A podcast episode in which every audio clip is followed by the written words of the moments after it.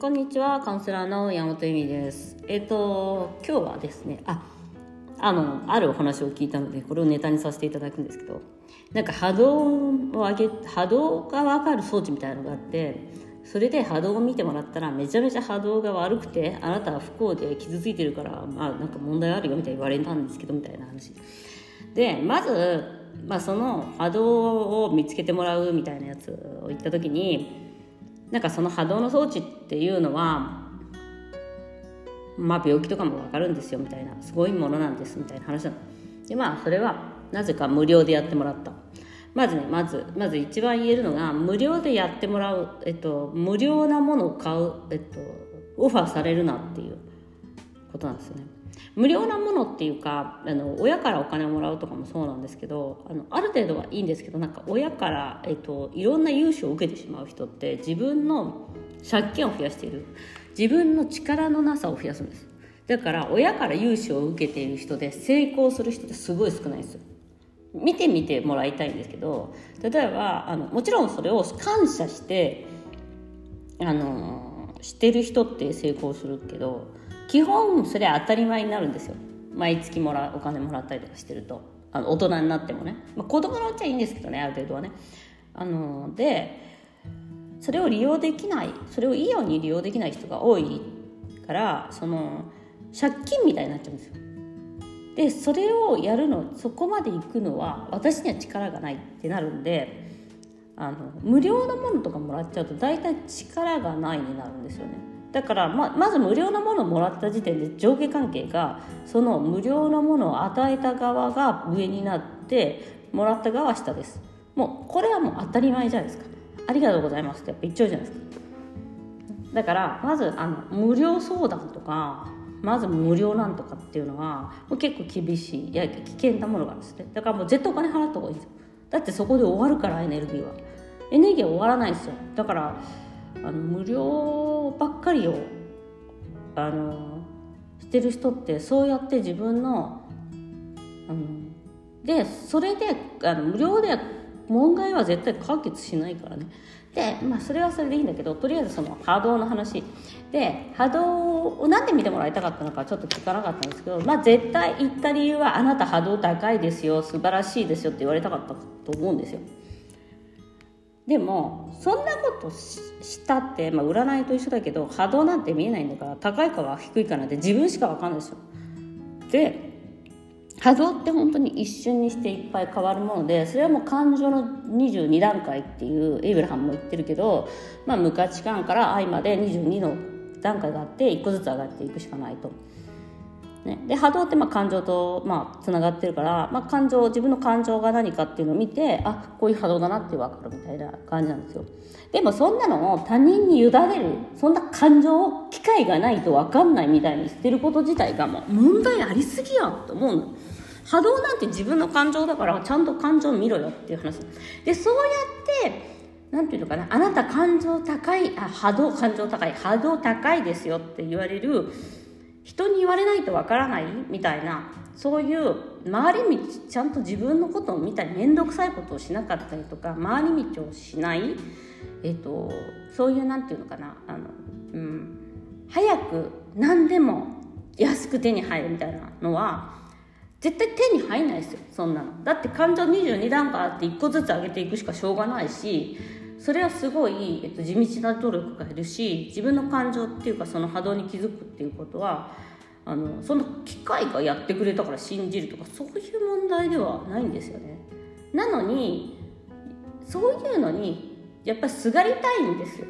あなた高いねって言われたいから波動が。いや私多分別に多分高いねって言われても何様みたいな。私はこうです今みたいな。自分でそれを理解しない限りはなんか波動を上げるとかって無理やな？って思うんですよ。で別に波動が高いからとか低いからとかでそのまあ時差変わっていかないというか、うん、思っているのでまあ大体そういう人ってカモになるよねって思うんだよ。だって低いよねって言われたらそのなんか買った方壺買った方がいいようになるじゃん。あなたの波動は低いからみたいな。だってあなだからそういうのをもう自分でちゃんと人に任せない。そのなんか変な機械とかに自分の波動を逆に言えばコントロールされることなんてさせないです。そんなあの3日間それこそ本当にポチポチやったら50万円稼げますみたいな話ってないですよ本当に。そのなのにそうやって波動を、えっと、言ったら波動が「あなた高いですよ」って言われて嬉しいみたいな。でまあ実際私はカウンセリングとかえっ、ー、とまあうんまあポッドキャストもそうかな。波動を上げてからある意味発信とかお客さんと会っているのでお客さんは会った時に必ず波動が高くなるんですね。で気分良くなるからカウンセリング効果があったと思うんです。でも私とカウンセリングを終わった時点でまあ1週間ぐらい経つとその波動が下がっていくからやっぱり効果がなかったんじゃないかとかやっぱりまた会いたくなったりとかするんです。だって私があげるから。だからその波動の高い人と一緒にいたら上がるんですよ。だからそのなんか大体その機械のおじさんかおばさんか分かんないけどやった人が波動低いんじゃないのみたいな話なんですよ。私の近くに行ったら私自信がありますもんだって。でなんかそういうグループとかに行く時もグループでなんかまあズームでも、まあ、リアルでも会わなきゃいけないで自分が波動を上げなきゃいけない立場上げてあげたい立場上げてあげたいっていうか上げたい立場の時上げます。だからめっちゃ盛り上がるのそのグループ。でそれは意識してやることができるんです。誰でも。誰でもできるのに人に流されていくんですよそうやって。だから自分が自分で波動を上げて人の波動を上げてあげるぐらいにしないとまあ人の波動に流されていくからなんかあの人エネルギーヴァンパイアなんじゃないかとかなんかあの人というと気分が悪くなるとかなるけど私もめっちゃ気分が悪い人めっちゃ上げていきますよ。カウンセリングでは。でもそれは、えっと、人によって波動を上げるんだけどその波動に慣れたら気分がいいっていうのが分かるじゃないですか。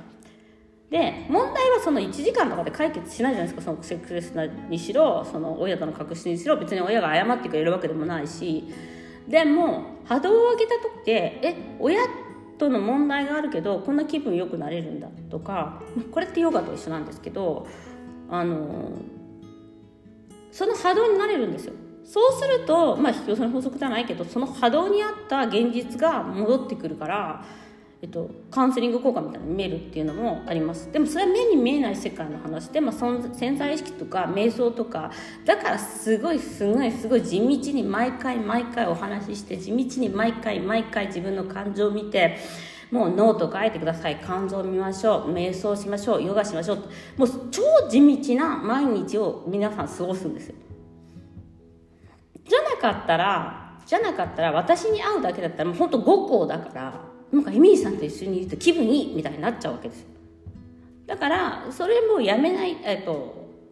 そうじゃないんですよね。だから、まあ、もちろんそのきっかけっていうのは私は作るしそのその状況になりやすいと呼吸とか人間って体にできてるんで波動なんて簡単に上げれるんですよ。そんなでも簡単って言ってもちゃんと瞑想とかちゃんと自分の心を見るとかちゃんとめ、えーとヨガをするとかもうそういう地道な努力でしかないんですよ。波動なんて。だって自分の中から自分で意思を持って自分の意思でしかないんですよ。だから意思を持ってコントロールする。でそうなると他人が何を言っているかとか旦那さんの波動がとかんなんどうでもよくなるわけです。だ逆には自分の波動とか自分の不幸不幸度なんてどうでもよくなるっていうか。でもそういうことをみんな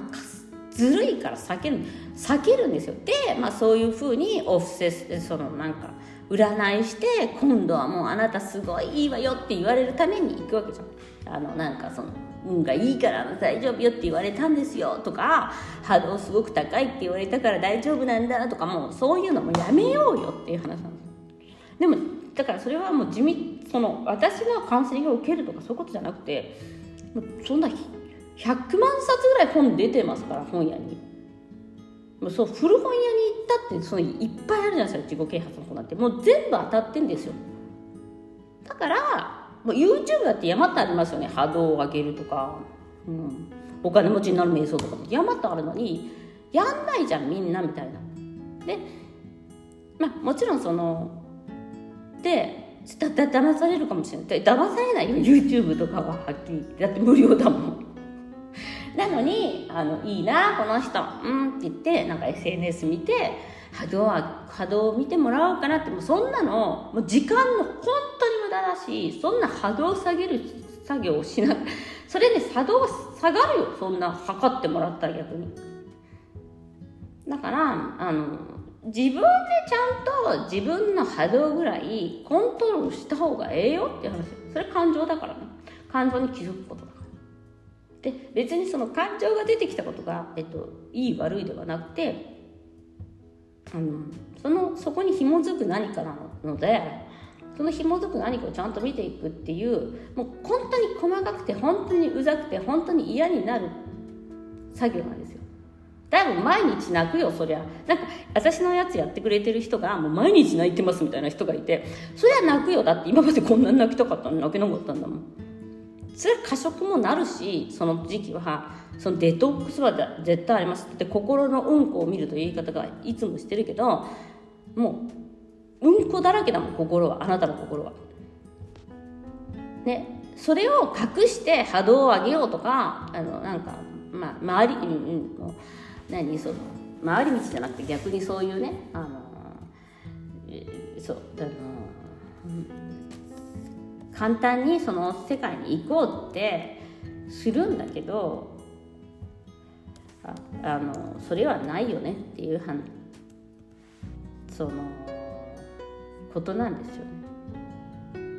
近道しようっていうことか近道だもう近道も忘れちゃった。だから近